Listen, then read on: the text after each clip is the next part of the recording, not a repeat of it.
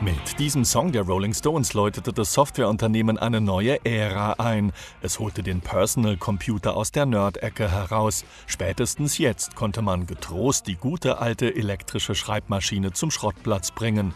Gegenüber dem Tech-Magazin Wired erinnert sich Microsoft-Co-Gründer Bill Gates.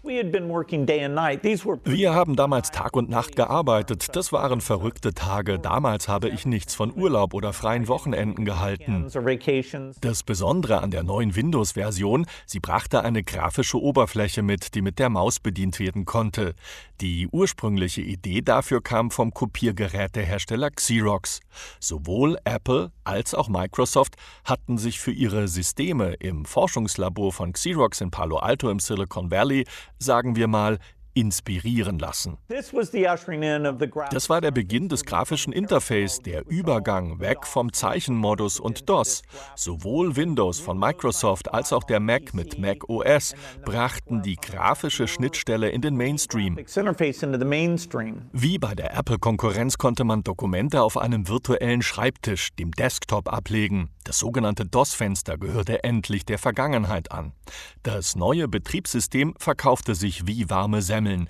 In den ersten sieben Wochen gingen sieben Millionen Exemplare über die Ladentische. Microsoft kurbelte damit auch den weltweiten PC-Markt an.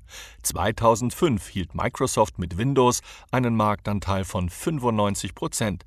Bill Gates sagt, darauf habe er seit 1983 hingearbeitet.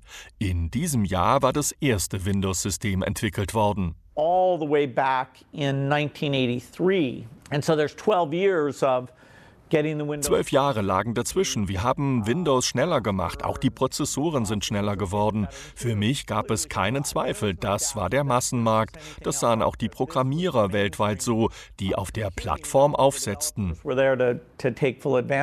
Strategisch hat Microsoft damals aber einen Fehler gemacht. Es hat Online, also das Internet, falsch eingeschätzt. Schon fünf Jahre zuvor war das Web erfunden worden. Microsoft lieferte Windows 95 aber ohne Web Webbrowser aus. Fünf Monate später korrigierte es diesen Schritt. Mittlerweile hat Google Microsoft beim Thema Browser längst den Rang abgelaufen und auch Betriebssysteme und Desktop-Computer für den heimischen Schreibtisch spielen längst keine so große Rolle mehr. Der Grund, wir alle benutzen Smartphones und Tablets.